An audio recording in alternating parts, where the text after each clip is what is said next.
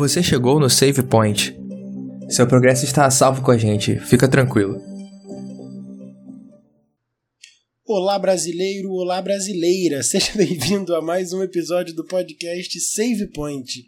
E hoje, no último episódio da temporada, eu decidi começar diferente. Porém, eu só tô falando diferente, eu continuo sendo o Thales, eu não mudei, ainda sou o mesmo. Quem entendeu a referência, comenta no nosso Instagram. É, como eu disse, estamos aqui hoje para comentar da última lição do contexto bíblico, o nosso último episódio dessa temporada, mas não estamos falando então de despedida, porque semana que vem estamos aqui como se nada tivesse acontecido com um novo tema. Um novo tema excelente, um livro que eu confesso que nunca me atraiu tanto, que é o de Tiago. Para os íntimos é o Tigo. É, e a gente vai comentar dele a partir de semana que vem. Mas como não é semana, a gente está falando ainda sobre Hebreus, o último capítulo do livro, Hebreus 13. E como vocês sabem, eu nunca estou aqui sozinho, estou com companhias ilustres e maravilhosas para começar o Ronald. Ronald, fala comigo, como é que você tá? Tudo bem, amigo?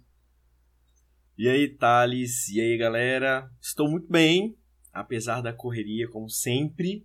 Estamos aí, para quem não sabe, sou um professor e estamos aí em final de bimestre. Então está aquela coisa maravilhosa que é correr atrás de crianças para fazerem tarefas. Mas fora isso, está tudo bem, graças a Deus.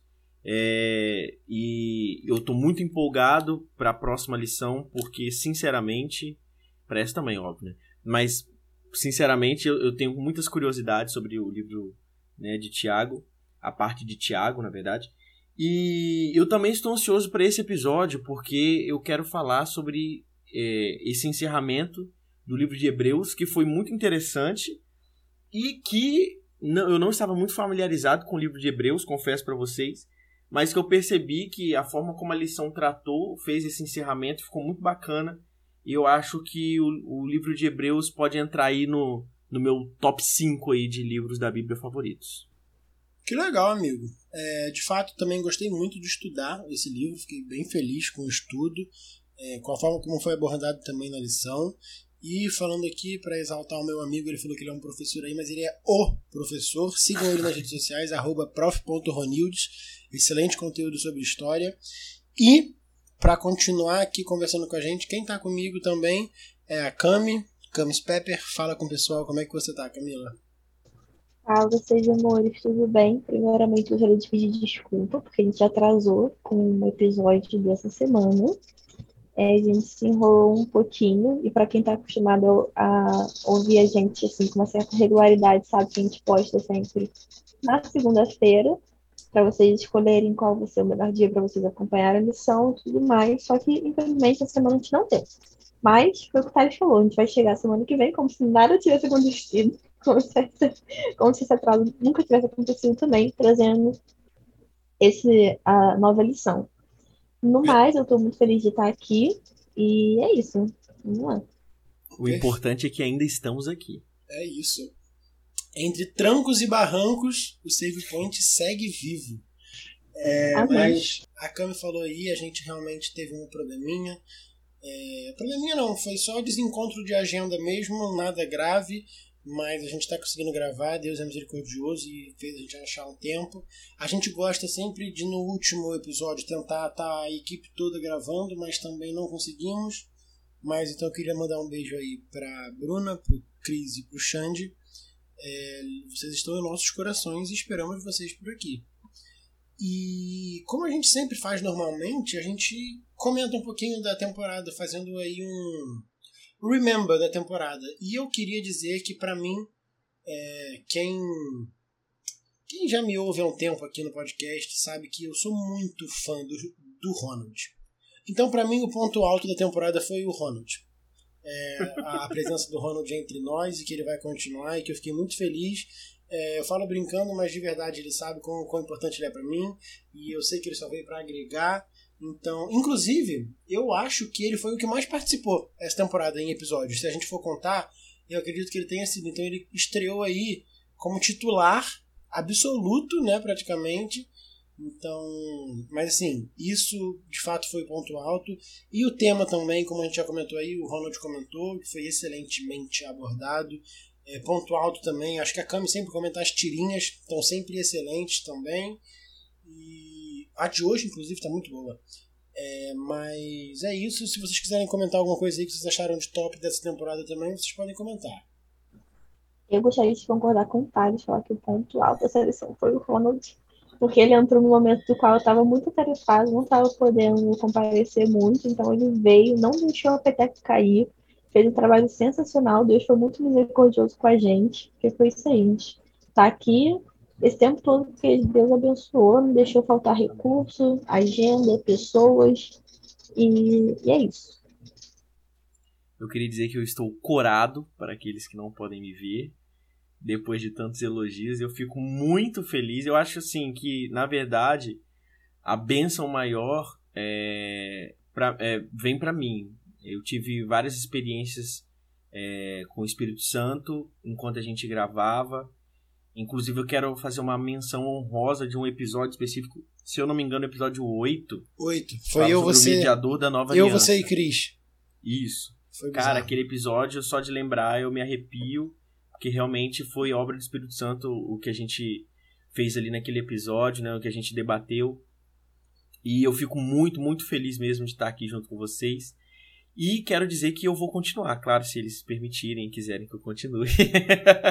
eu vou continuar aqui no Save Point. Não é só essa temporada, não estou substituindo a Camila. E agora também não estou substituindo o Xande.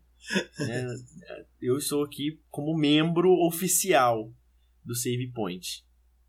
Excelente, cara. E de fato, é, esse episódio 8 você falou aí marcou. É, tanto que a gente comentou, pessoal, eu, Cris e Ronald, quando a gente acabou, assim que a gente acabou de gravar, o Cris virou e falou assim pra gente, cara, eu não lembro de nada que eu falei. Eu fui, tipo, foi o Espírito Santo que me falou tudo que tinha que falar e eu não lembro. E assim, foi um episódio muito bom mesmo, realmente ponto alto também da temporada. Mas falta um pouquinho da temporada que é o episódio de hoje. E para a gente conversar, eu queria convidar presença do Espírito Santo, que ele se sinta à vontade do nosso meio e que ele guie a nossa conversa como tem guiado até aqui. É, pessoal, e para começar, né, como nos é de costume, eu queria falar sobre o texto da semana, que é, como eu já disse antes, Hebreus 13, o último capítulo do livro, mas o tema fala sobre amor fraternal. E eu confesso que é um tema que eu. Quando eu vi, eu falei, cara, é um tema fácil, um tema bom, um tema gostoso de falar. E fiquei feliz. Só que aí quando a gente entrou aqui para gravar, a gente já comentou algumas vezes aqui que a gente entra e a gente fica conversando um tempinho antes. E aí eu vi a lição acontecendo ao vivo. É, na conversa estava eu, Camila e Ronald aqui. Eu tô. Eu não tô estressado, mas eu tô num, num, dia muito que foi muito cansativo. Eu viajei essa semana duas vezes, então eu tô muito cansado. Eu não consegui dormir direito. E quando eu entrei aqui, cara, eu vi o amor fraternal acontecendo, a gente rindo, a gente se divertindo. E eu fiquei feliz por estar gravando essa lição. No aspecto de que, cara, eu tô falando sobre amor fraternal, mas pelo menos eu consegui viver isso aqui com os meus amigos. Mas vamos lá. A tirinha da semana são dois quadrinhos, um ocupando mais ou menos um terço e o outro ocupando os outros dois terços, que normalmente são três. E aí o primeiro tem um moço com uma cara meio de cético, com cansado, e assim tem escrito duas frases que não, tá, não, não é um balão de fala do, do personagem. Tá falando assim, só acredito vendo. E depois embaixo, eu vendo, não acredito. E aí o segundo quadrinho fala: Meu irmão me fazendo uma, um favor sem pedir nada em troca. Então a ideia aqui é de que, é, pô, só vou acreditar que alguém não quer fazer nada, é, tá fazendo algo para me ensinar em troca quando eu ver. Quando eu vejo, eu ainda fico desconfiado. Se de fato é aquilo. E aí, Ronald, o que você achou da tirinha? É, eu achei a tirinha muito legal. E, e assim, eu achei muito interessante porque no segundo quadrinho, né, quando a gente entende o que, que ele é, o que, que ele viu e não acreditou, esse balãozinho que aparece aí é um balãozinho de pensamento, né? Então, na verdade, ele, ele, não, ele não esboça a reação né, que, que, que a gente consegue ver aí, né? Meu irmão fazendo um favor é, sem pedir nada em troca. Então, isso aí tá na cabeça dele. Então, é interessante também quando a gente percebe muitas vezes que a pessoa está fazendo alguma coisa boa e a gente não esboça, a gente fica com isso na cabeça. Até porque quando a gente não acredita, né, quando a gente desconfia se a pessoa está fazendo alguma coisa boa, a gente acha que ela tem segundas intenções, né? Que se, é, e aí a gente geralmente fica com essa opinião pra gente, ou a gente conta para alguém próximo, né? Ah, fulano fez isso para mim, você acredita? Né? O que será que ele queria em troca? O que será que ele fulano queria quando fez isso para mim? E eu achei muito interessante porque é, eu, eu tenho é, me policiado, na verdade, assim, eu tenho me estimulado bastante a fazer algo parecido. Né? Desconfiar? exercitado. Não, o contrário, de fazer coisas sem, sem querer nada em troca. É, então eu tenho exercitado bastante. Tentar fazer algumas coisas assim por fazer. E o meu maior medo em fazer isso é justamente que a pessoa tenha alguma interpretação errada. Que a pessoa pense que eu quero alguma coisa em troca, ou que, sei lá, que eu tô fazendo isso porque a pessoa fez alguma coisa para mim no passado, sei lá, não sei. Mas eu tô tentando, já tem um tempo já que eu tô tentando fazer isso. É, com alguns alunos eu tento fazer isso também, apesar de ser bem difícil. Mas com os amigos, né? É, eu tento fazer alguma coisa nesse sentido. Sempre ajudar, fazer alguma coisa sem esperar nada em troca. Por que, que eu falo exercitar? Porque para mim isso é um exercício. Né? Não que eu seja uma pessoa tremendamente egoísta, mas na hora de eu fazer aquilo eu também preciso pensar que eu estou fazendo sem querer algo em troca. Ou mesmo, ah, tipo assim, sem querer que as pessoas notem que eu estou fazendo. Porque talvez só de pensar, só a pessoa de, de notar o que a gente está fazendo, pode talvez é, aumentar, inflar o nosso ego, né? Então é um exercício muito difícil, inclusive desafio vocês que estão ouvindo a gente a fazerem esse exercício de fazer coisas boas para as pessoas sem esperar nada em troca mesmo, né? E, e, vocês vão perceber que realmente é algo muito muito difícil de se fazer. Tanto você acreditar que alguém está fazendo algo em troca, é, alguma coisa para você sem querer nada em troca, quando você fazer alguma coisa para as pessoas sem ter nada em troca também é um exercício muito difícil. Interessantíssimo, cara. É, e assim, vendo essa tirinha aqui, a gente entende que eu entendi, né, no caso, que quando a gente fala de amor fraternal, no caso, quem não tá tendo amor fraternal aqui, de certa forma, é o cara que desconfiou. Porque quando a gente fala de amor fraternal, é amar o próximo sem interesse. E ele, de certa forma, já tá julgando ali o cara que talvez esteja de fato com o coração sincero fazendo. É, e, Ronald, eu também tô nesse processo de tentar começar a perceber as coisas que eu faço e quando eu e tentar fazer sem interesse. E de fato é muito difícil, né? Quando a gente fala de ambiente de trabalho, que é normalmente um ambiente mais competitivo, onde às vezes você, sei lá, uma pessoa que é na mesma posição de trabalho que seu, em tese vocês estão competindo por uma posição melhor, e aí você ajuda aquela pessoa, e aí você fica com medo do julgamento dela, de achar lá, ah, tá fazendo isso só para aparecer, ou só porque ele quer mostrar pro chefe que é melhor do que eu, não sei o que e tal. É, de fato é, é difícil, mas é um exercício também que eu tenho tentado fazer, e queria fazer mais, inclusive. E, Cami, Pensou alguma coisa diferente, igual? Como é que foi? Não, eu acho que eu fui mais ou menos no, no mesmo caminho. É, concordo muito com essa questão que você da escrita. Concordo muito com essa questão que vocês trouxeram em relação à competitividade e tudo mais. Eu acredito até que para a mulher seja um pouco pior. E por quê? Acho que a, essa questão assim feminina é muito. Você pode ver nos filmes, sempre tem uma garota má querendo perturbar alguma outra garota né, por algum outro motivo, eu acho que isso tem, tá muito aceso ainda na gente, infelizmente. É, mas eu também acho, como uma boa socialista, como me chamam em casa, nada mais justo do que ocupar um pouco o capitalismo, porque a gente tem muito essa questão do tempo é dinheiro, a gente sempre visar o lucro. Quando você faz alguma coisa é, verdadeira, verdadeiramente genuína, tipo assim, cara, eu tô fazendo isso aqui pro seu bem porque eu sei que é pro seu bem e eu não quero nada em troca, é super normal a gente ter esse, esse, esse pensamento. Até porque hoje é, a meritocracia está muito em alta, sabe? Tipo assim, tem que fazer tudo aquilo pro teu mérito, apenas para você, sabe? Esse egoísmo super entranhado também nisso. Não tô falando que, tipo assim, meritocracia é uma coisa totalmente ruim. Mas tem seu lado negativo também.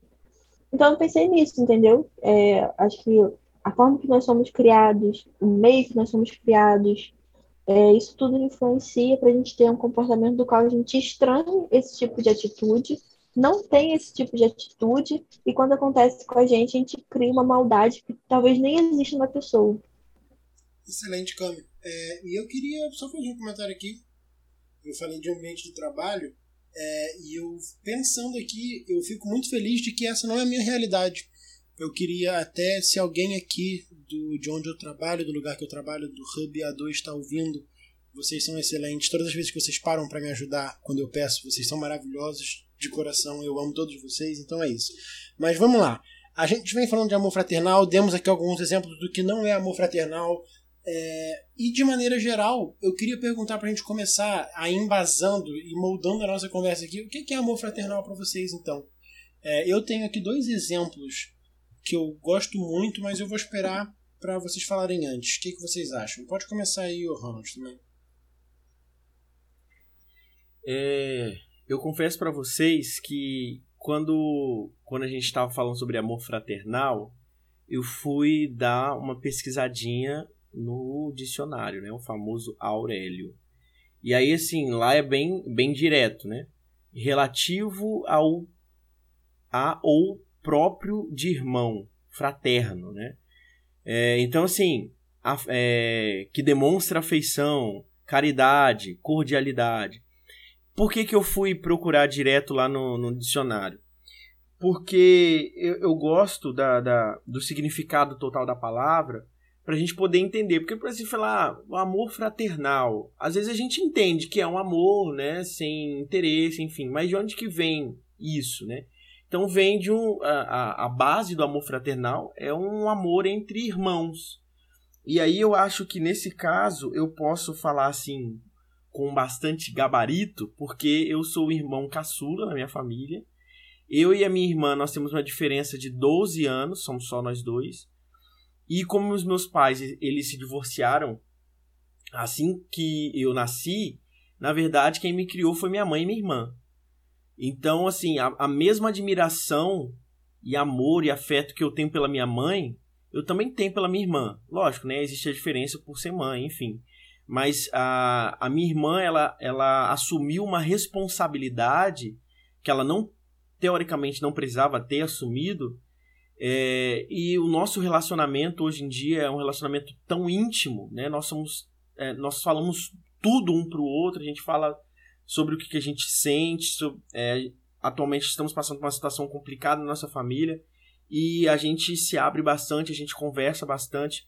Infelizmente a gente tem horários de serviço diferentes, né? Eu acabo trabalhando de manhã e de tarde, e ela trabalha de tarde e noite, então quando eu chego em casa ela não está em casa mais mas todos os dias pela manhã ela acorda junto comigo para a gente conversar, para a gente trocar uma ideia e atualizando as informações. E no fim de semana também a gente consegue ficar junto. E a gente tem uma, uma proximidade tão grande, a gente se ama muito, ao ponto de se conhecer bastante. Então, assim, eu sei quando ela tá chateada, eu sei quando ela tá nervosa. Quando ela tá nervosa, eu sei o que, do que, que ela precisa, como que ela precisa relaxar eu sei do que ela gosta de comer. Então a gente tem essa. E vice-versa, né? Obviamente. Eu acho que ela me conhece muito melhor do que eu conheço ela, inclusive. Porque ela me viu nascer, me criou, enfim. Então, assim, essa relação que nós temos é uma relação muito interessante, que eu acho que pode ilustrar bastante o que seria esse amor fraternal. Né? Que é uma, um amor onde você tem. A, você conhece muito bem essa, essa pessoa. Seja um parente, seja um irmão da igreja, seja um colega de escola, um colega do trabalho. São pessoas que você consegue trocar intimidades e confidências, que você tem abertura para isso, que você se sente confortável próximo dessas pessoas, que você pode buscar abrigo nessas pessoas. Então, quando a gente fala de um amor fraternal, nós estamos falando de relacionamento e de intimidade, ao meu ver, né, baseado no relacionamento que eu tenho com a minha família, com a minha irmã. Excelente, cara. E Cami, você, o que, que você entende como amor fraternal? Seja no seu contexto pessoal, no contexto bíblico, ou relacionando um ao outro, como o Ronald fez, o que, que você acha? É, eu acho que assim, eu concordo muito com o que o Ronald falou, essa questão que ele trouxe é, da irmã dele. Mas eu também penso muito no, irmão, é, no amor fraternal, na questão, tipo assim, eu com meus irmãos, eu sou muito próxima, mas vira e mexe a gente sabe, se bica, se estranha, e independente disso, a gente bota as, as nossas diferenças de lado e foca no amor, foca que a nossa comunhão vai levar muito mais benefícios para a gente do que o nosso afastamento. Então, eu acho que o amor fraternal é isso, sabe? Você é, deixar de ver os erros e defeitos das, das, pessoas e querer focar naquela parte positiva, sabe? De querer cultivar é, essa parte positiva. E eu também senti muito isso que você falou mais cedo, Thales. Que a gente gravou a lição sentindo na pele que era um amor fraternal. Eu estava muito cansada, estou cheia de sono. É, pô, mas quando a gente começou a conversar, começou a falar de Deus, começou a trazer lição, falar de várias outras besteiros que a gente ficou aqui conversando, abrindo nosso coração, foi muito bom. Porque é isso, sabe? Eu me senti amada e querida por vocês, assim como eu espero que vocês tenham se sentido amados e queridos por mim. E eu acho que é isso, sabe? Eu acho que o amor fraternal é isso, é essa expressão, é você parar de olhar o erro e falar assim, ó, para quem não sabe, acho que Thales é tatuado. Eu poderia muito bem chegar é, explanando Thales. Eu poderia muito bem falar assim, ah, eu não vou ser amiga do Thales, porque eu sou uma adventista, eu quero ser certinho, e Thales é tatuado. Tipo, poderia. Eu acredito que sim. Mas, cara, o que que isso me leva? Eu hoje sou amiga do Thales, que é tatuado, e ele é uma das minhas pessoas que, que mais me leva a Deus. Que, que é uma das pessoas que eu mais vejo Cristo atuando. Então, sabe, eu acho que a gente deve. Acho que amor fraternal é isso, é você superar é, esses. Não não são nem obstáculos, mas aquilo que te afasta do teu irmão e tentar, sabe, ver o lado positivo e irmos juntos é, numa só direção. Eu confesso que eu descobri que o Thales é tatuado nessa temporada. E não fez nenhuma diferença. Que bom que não fez nenhuma diferença, inclusive, né?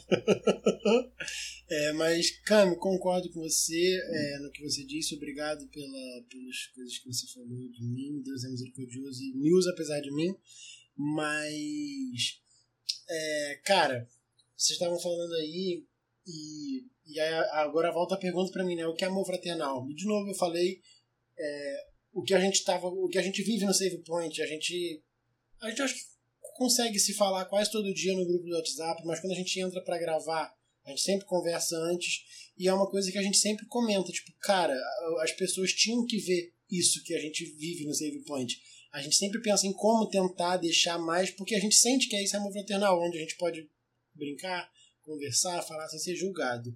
É, e eu não estou é, elevando a gente a um nível aqui, mas existe um texto, dois textos na Bíblia que eu amo muito. Eu já falei dele aqui algumas, deles aqui algumas vezes. E, e eu, e eu não estou falando que é igual, mas estou falando que talvez o que eu sinto quando eu estou com a Camila, a Bruna, o Xande, o Ronald e o Cris é, o meu sentimento, eu acredito que se fosse muito próximo do sentimento do que essas pessoas que eu vou ler agora sentiam. É, Atos 2 e depois Atos 4. Atos 2, é, na verdade acho que eu posso ler só o Atos 4, que é um texto um pouquinho grande, e aí é melhor eu ler só 4. É o Atos 4, 32 e 35 que diz assim: é, Da multidão dos que, dos que creram, era um o coração e a alma. Ninguém considerava exclusivamente sua nenhuma de suas das coisas que possuía. Tudo, porém, lhes era comum. Com grande poder, os apóstolos davam testemunho da ressurreição do Senhor Jesus, e em todos eles havia abundante graça, pois nenhum necessitado havia entre eles, porquanto os que possuíam terras ou casas, vendendo-as, traziam os valores correspondentes e depositavam aos pés dos apóstolos. Então se distribuía a qualquer um à medida que alguém tinha necessidade. Aqui basicamente fala da comunidade da igreja primitiva e o texto anterior, que é o Atos 2, de 42 a 46, falam que, da mesma maneira que tudo lhes era comum, eles comiam juntos, eles louvavam juntos, e o sentimento, para mim isso é a expressão do amor fraternal. É, quando a gente fala de evangelho, de boa nova, né, a palavra evangelho quer dizer boa nova, uma notícia boa, e eu acredito que seja algo por aí, uma notícia boa, no sentido de um, a notícia boa é você saber que você tem um grupo de pessoas onde você pode estar ali, ser quem você é. E nesse grupo você não vai passar necessidade, porque todos vão, vendem tudo que tem para que ninguém passe fome, onde vocês partilham todos os momentos juntos, vocês vivem em sintonia, vocês comem juntos, vocês louvam juntos, vocês testificam do amor de Cristo juntos. Então, para mim, amor fraternal tem como base, ou como base e como alvo, como vivia a comunidade cristã no início da, da igreja. E, e entrando um pouquinho no texto da semana, é, ali em Hebreus 13, eu queria falar. Ele começa falando ali do 13, 1 ao 6, ele fala de coisas que a gente, em tese, tem como dever social, enquanto vivendo numa sociedade, a gente tem que fazer. Ele fala sobre hospitalidade, fala sobre lembrar dos encarcerados, é, fala sobre a honra no seu casamento, fala sobre se contentar com as coisas que a gente tem. E ele fala no início para a gente não negligenciar, ou seja, a gente não esquecer. E aí eu lendo a lição hoje, me deu um estalo na minha cabeça. Eu não sei se eu, se eu ainda consigo formular muito bem isso, mas eu, eu já comentei com o Ronald e com a Camila, mas é no sentido de que a gente não lembra de esquecer. A gente não esquece. Porque ah, passou e foi. Isso, essa é o, é o entendimento comum de esquecer. Mas o esquecer é simplesmente não dar prioridade. Porque o que a gente prioriza, a gente lembra. Então, o esquecimento, enquanto a gente pensar que é só algo que passou o tempo e eu não fiz, não existe. Só existe porque você não deu prioridade suficiente para aquilo. E aí o autor da carta fala: não negligenciem a hospitalidade e todas essas coisas. Então, o que, que isso dá a entender pra gente quando a gente percebe que não existe esquecer ou que não existe isso de propósito, ou se é feito de propósito. Então a gente só esquece algo de propósito, porque a gente não deu prioridade para aquilo. E entendendo o contexto de hospitalidade, de visitar encarcerados, nossos deveres sociais, o que vocês enxergam?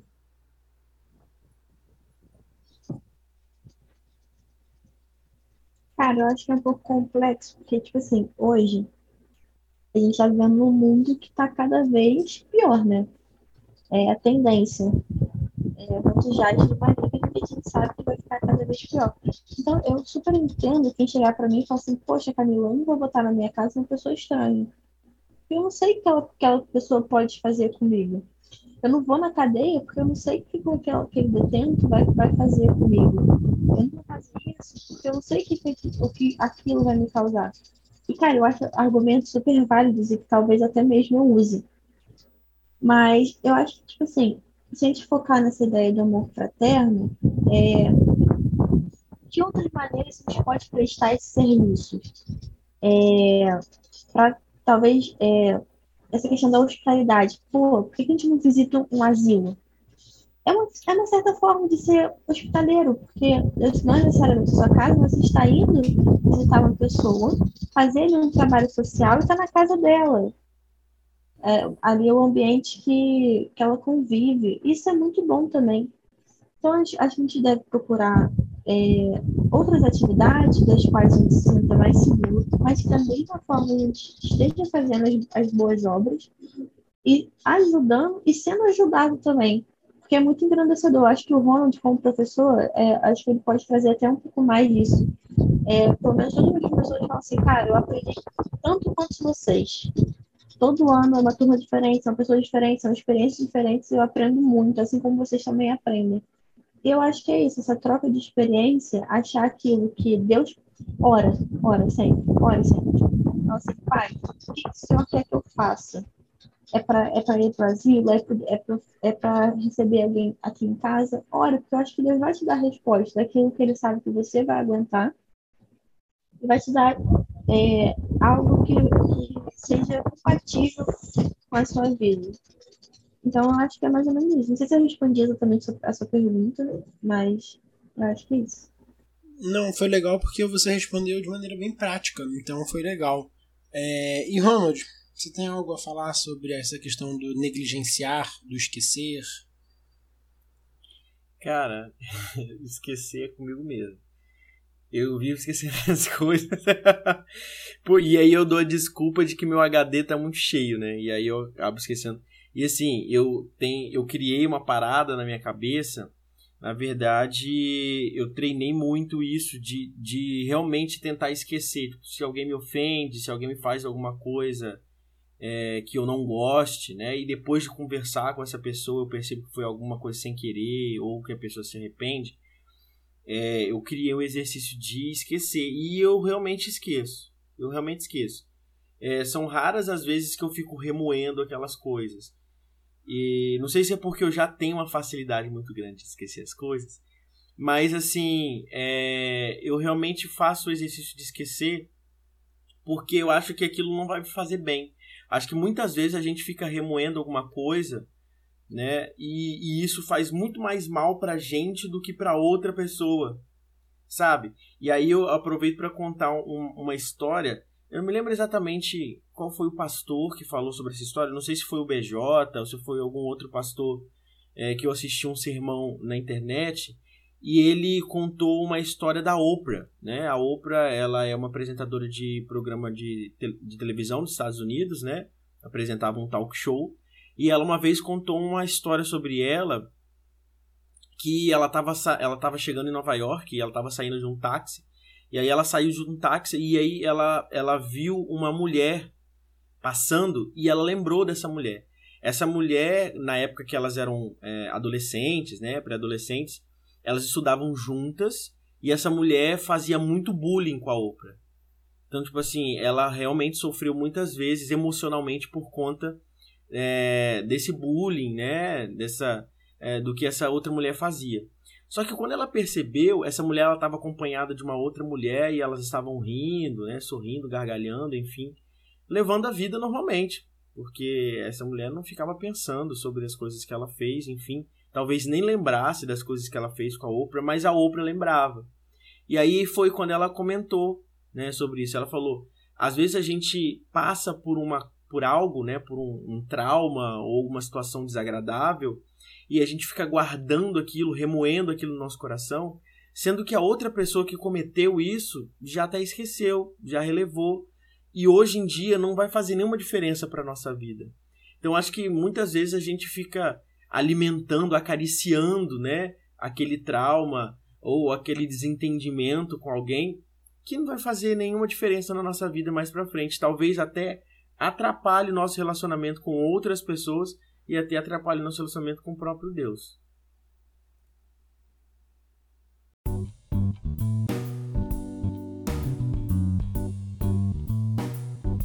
Chegamos então no nosso famoso e último dessa temporada, momento hipertexto.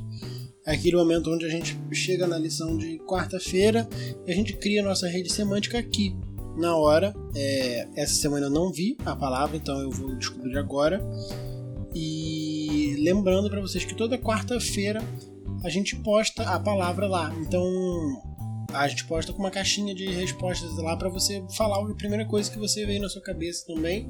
E é legal que quanto mais gente comenta lá, mais bonito fica a árvore de palavras que a gente posta no sábado. Então lembre de ir lá comentar e peça para pessoas comentarem também. E a palavra da semana é fraternidade. E aí, Ronald,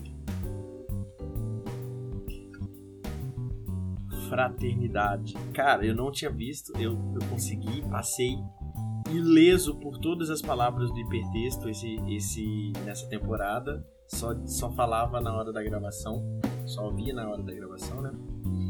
É... Cara, fraternidade. Eu me lembro da Revolução Francesa, desculpa. Igualdade.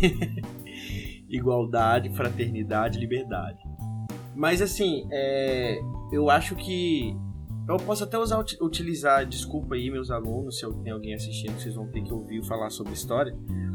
É, o lema da Revolução Francesa era esse, né? Igualdade, liberdade e fraternidade. Porque de fato ele vivendo, eles estavam vivendo um momento ali do século XVIII, é, 18, isso, século XVIII, que onde eles estavam finalizando com um poder que era a monarquia, né, que eram os reis da época, que era um poder muito autoritário. Né? Então você não tinha, se você olhasse para o povo, você via o povo como é, muito desunido. né? Porque você tinha vários grupos sociais, a burguesia crescendo cada vez mais, ganhando dinheiro, e você via um, um povo desunido. Então, para unir esse povo contra um inimigo em comum, né, que era a monarquia, eles acabavam trazendo essas, essas, esses ideais. O ideal de liberdade, ok, né, porque eles queriam liberdade política, etc. É, a questão ligada à igualdade, obviamente também, né, porque existia uma, uma sociedade muito desigual, onde você tinha a nobreza e a igreja da época é, tendo muito mais privilégios do que o restante da população. E aí, quando entra a parte de fraternidade, entra uma parte ligada à união, né, onde você tinha é, pessoas que tinham profissões diferentes, que tinham é, é, de, assim, quantidade né, de dinheiro diferente, a, a economia diferente, e eles estavam lutando por um bem comum. Então, quando eu penso em fraternidade, eu penso em união, né? eu penso em igualdade. Quando você tem várias pessoas no mesmo patamar, né, querendo a mesma coisa e buscando o mesmo objetivo. Muito legal, Ronald. É... Cami, e você? Quando você ouviu a palavra fraternidade, o que, que você pensou? Aí, só, só pra dizer que é, Save Point agora também é história. É cultura, é história. É, eu pensei em amor. Foi a primeira coisa que me veio cabeça. Talvez meio clichê, né? Mas eu pensei em amor. Excelente. Simples e perfeito, né? Porque o amor de Cristo é perfeito. Cara, eu preciso confessar que o que eu pensei não foi tão profundo quanto o da Camila, e profundo e simples quanto o da Camila, nem tão intelectual, inclusive nem um pouco intelectual quanto o do Ronald. Mas me surpreendeu a quantidade de paralelos que nesse, nesses poucos segundos eu fiz. Eu lembrei do filme Universidade Monstros, que seria mais ou menos ali um spin-off, é, um filme prévio, que ele foi lançado depois, mas é um filme prévio do filme Monstros S.A., onde mostra eles, o Michael Wazowski e o Sullivan, na faculdade. E uma, da, uma das tônicas do filme são as fraternidades que existem. E aí o Michael Wazowski tenta entrar na fraternidade, não consegue. O Sullivan também tem essa dificuldade e eles decidem criar a própria fraternidade, que se nome é USPA Kappa, o nome. E aí é uma fraternidade ali só de eles têm muita dificuldade entre si no início, então eles brigam, é, mas no final eles criam uma amizade muito boa e o Ronald tá mostrando aqui agora na câmera. Ele tem um bonequinho do Michael Wazowski, que é excelente, inclusive. E, e aí ele no filme mostra, o filme mostra as dificuldades que eles tiveram para viver em fraternidade. E essa fraternidade que eles fizeram foi uma fraternidade de desajustados, de pessoas que estavam à margem das outras fraternidades. Então, na, no filme mostra a fraternidade que tinha é, as, as meninas populares, os meninos populares e tinha todas e a deles era dos desajustados. E aí eu incrivelmente encontrei diversos paralelos no sentido de, cara, viver em fraternidade não é fácil, mas é o que nos mantém fortes, é o que de fato nos dá a união, é, como a gente leu aqui antes. É, em Atos não devia ser fácil viver daquela maneira, mas é aquilo justamente por eles viverem daquela forma que não havia pobreza, que não havia fome. Talvez se eles vivessem sozinhos, haveria. E os desajustados. É, Jesus chamou só os desajustados, chamou um cara que não. É, pessoas que não tinham os empregos mais famosos da época, pessoas que eram excluídas, pessoas que eram briguentas, que eram. enfim. E aí é, ele não escolhe as coisas santas desse mundo, né? É, então. Será que, que teremos um, um episódio de Fraternidade e Monstros S.A.? Comenta pra Des... gente aí é, se vocês desculpa. quiserem. É, mas enfim, foi o que eu pensei. E, e é isso. Eu pensei em Monstros S.A. Cara, é, a, pra gente dar continuidade aqui na nossa conversa e talvez já ir caminhando pro final, eu tenho uma pergunta para fazer para vocês, talvez um pouco mais profunda. A gente vem falando aqui de amor fraternal, de viver em comunhão com o nosso próximo, de visitar encarcerados. É, o que o Tiago fala também que a, verdadeira religião é cuidar das viúvas e dos órfãos, das suas necessidades. Isso, é, todas essas obras. E aí, por que, que a gente fala então, depois disso tudo, a salvação continua sendo individual? Por que, que a gente faz isso tudo então? O que, que vocês acham, Ronald e Camila? Eu acredito muito que, que o processo é, da aceitação é individual. Mas o processo para você chegar é, a efetivamente estar com seu nome no livro da vida, enfim, ser ressuscitado quando Jesus voltar, ele requer de relação, de relacionamentos. Eu acho que o maior exemplo disso é, é Jesus. Jesus veio, se relacionou com 12 pessoas, com muito mais, obviamente, mas assim, muito intimamente com 12, 12 discípulos. É... E ali eu acho que é, é a nossa melhor visão de como a salvação ela, ela é individual, mas ela, ela também precisa de pessoas para ficar completa. É... Meu namorado ele faz parte de organizações militares, né? Aí ele sempre fala como é necessário ter o apoio ali do, dos teus companheiros. Como às vezes está no meio da missão, o teu corpo falha, tua mente falha, tu precisa ali dos teus companheiros para te manter em pé. Eu acho que o corpo da igreja, assim, é, o ministério, não, é, não fica muito distante disso. Eu acho que é isso, sabe? A gente precisa das pessoas, é, precisa de pessoas que te levem a Deus, te mostra às vezes até mesmo é, como, é, algum caminho, alguma coisa assim para tu seguir, para você poder alcançar esse, esse objetivo maior, né, que seria a salvação quando Jesus voltar. Então acho que é isso, acho que a escolha, tipo assim, cara, vou seguir ou não Deus, ela é individual. Mas todo o processo que te leva a esse momento, ele é relacional. Porque Jesus foi uma pessoa totalmente relacional. Excelente. Ronald, e você? É, eu acho, eu acho, achei que foi muito interessante essa, essa lição. Ela trouxe para gente um, um aspecto diferente em relação a como nós observamos nosso próximo. E, e eu percebi que, né, estudando o livro de Hebreus, como eu comentei com vocês que para mim ele está ali nos top 5 a partir do estudo dessa lição, eu percebi assim, desde eu acho que desde o primeiro capítulo dessa temporada eu venho falando sobre isso. E aí seria impossível não falar sobre isso no encerramento também. Esse livro ele vai ser escrito para os judeus da época, né, que eles estão se convertendo ao cristianismo e eles estão passando por perseguições. Perseguições não só pelo povo romano, né, pelo Império Romano, que perseguiu os cristãos, os cristãos da época, os cristãos ali do primeiro século, quanto também pelos próprios judeus, porque o judeu, né, a, a, religião judaica, ela não acredita que Jesus Cristo de fato foi o Messias, né? Eles ainda estão aguardando a vinda desse Messias. Então, quando você, quando os hebreus da época, né, os judeus da época, eles se converteram ao cristianismo, eles foram perseguidos também pelos, pelos judeus que eram pessoas próximas a eles, pessoas que eles conheciam.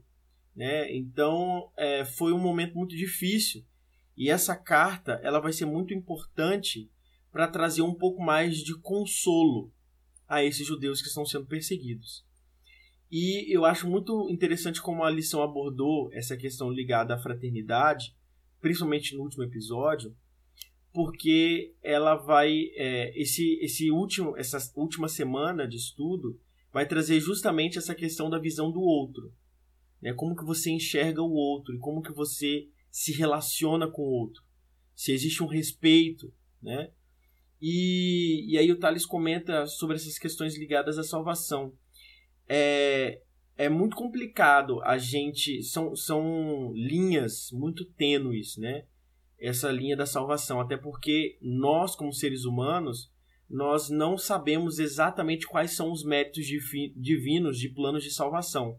Nós sabemos de acordo com aquilo que Deus deixou para a gente na Bíblia, né? Mas existem muitos outros métodos de salvação que Deus conhece e que a gente não faz ideia.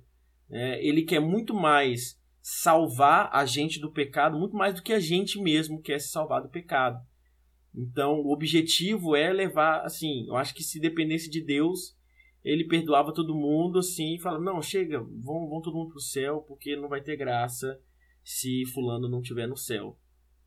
Então, é, essa questão ligada à salvação é uma, é uma linha muito tênue, né? Se a gente falar, ah, a salvação de fato é uma salvação individual, só eu sou capaz né, de me salvar.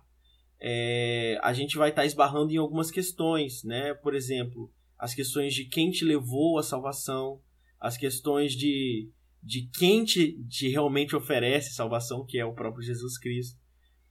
Ou se a gente vai para um outro extremo, né, falar assim, não, a salvação realmente, a salvação do meu irmão realmente depende de mim. Né? E dependendo de como você olhar, observar essa afirmativa, você pode até perder a sua própria salvação. Então é importante que a gente não vá para os extremos, né? Que a gente leia a Bíblia, interprete a Bíblia, é, ore bastante e o mais importante, tenha, tenhamos um relacionamento com Deus. Porque Deus é quem vai nos dizer a melhor forma de nós nos salvarmos e o mais importante, a melhor forma de nós conseguirmos levar a salvação a outras pessoas. Mesmo que o papel de conversão seja do Espírito Santo, nós temos a missão de levar a, a mensagem de amor, de salvação, de esperança e da volta de Jesus para outras pessoas. E aí eu queria aproveitar para fechar com ela. Claro, ela não poderia deixar de aparecer aqui nesse episódio. Nossa queridíssima tia Ellen White. E lá no livro Atos dos Apóstolos, né, das páginas 547 a 551, vão encerrar o último, o último dia da nossa lição, que é a sexta-feira, no dia 25 de março, com o tema de amor divino. E aí lá no livro ela diz o seguinte: Vou ler exatamente como é que está aqui na lição.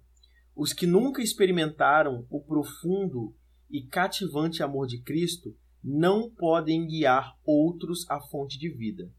Esse amor no coração é um poder que incentiva e que leva homens e mulheres a revelar Cristo na conversão, no espírito terno e é, compassivo e no reerguimento da vida daqueles com quem se relacionam.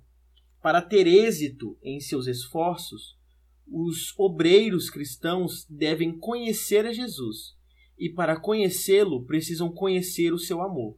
No céu, sua, sua aptidão como obreiro é medida pela habilidade em amar como Jesus amou e trabalhar como ele trabalhou.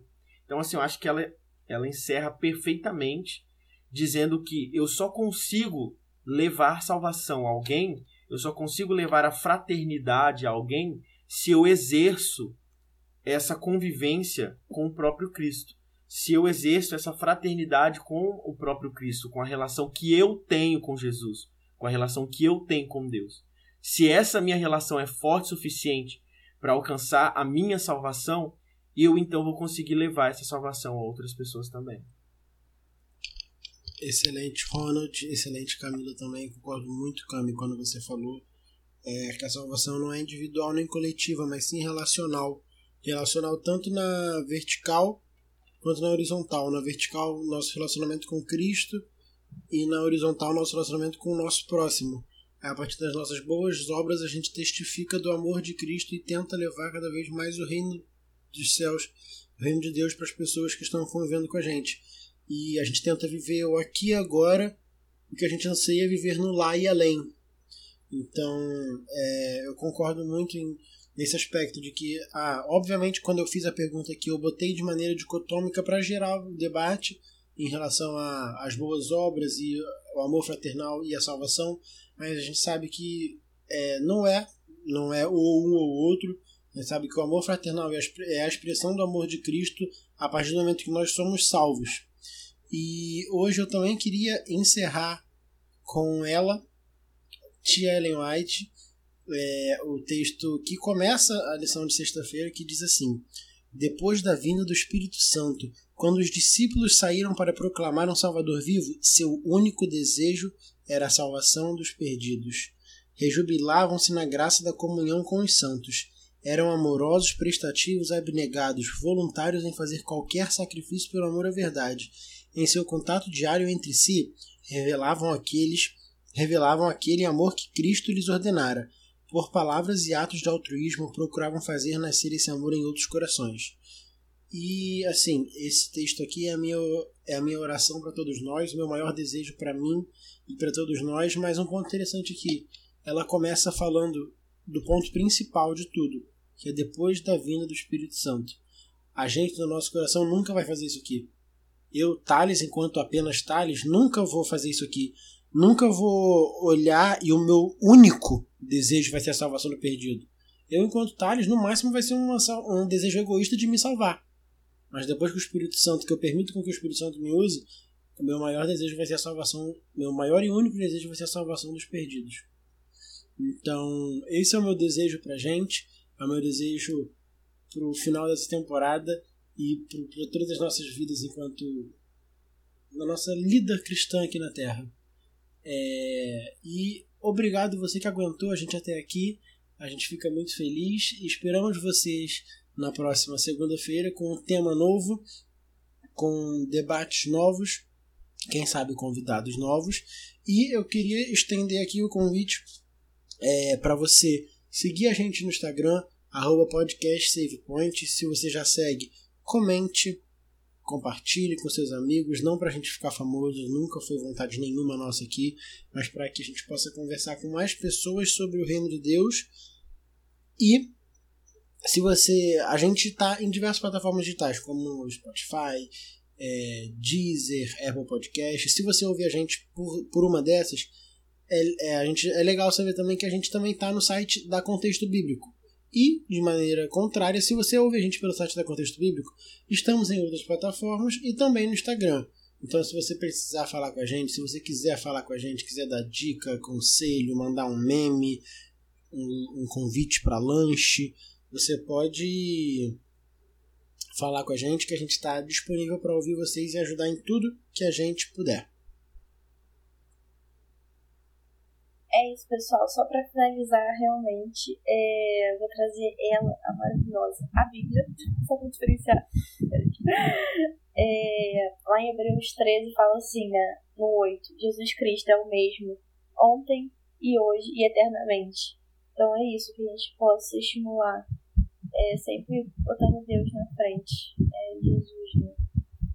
É, a nossa fraternidade, que a gente possa estar trabalhando isso, que a gente não esqueça de esquecer, que a gente torne isso a nossa prioridade. É isso, Edmores. Fique com Deus, uma ótima semana e até a próxima.